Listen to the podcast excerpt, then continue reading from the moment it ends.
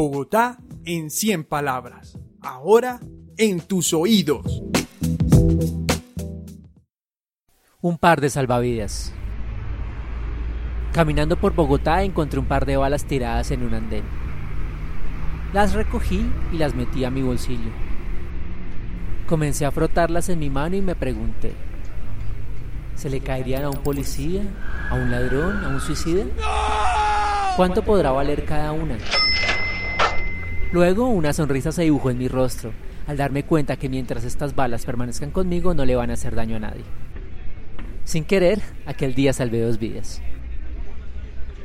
Fabián Tejada, 34 años, localidad de Kennedy.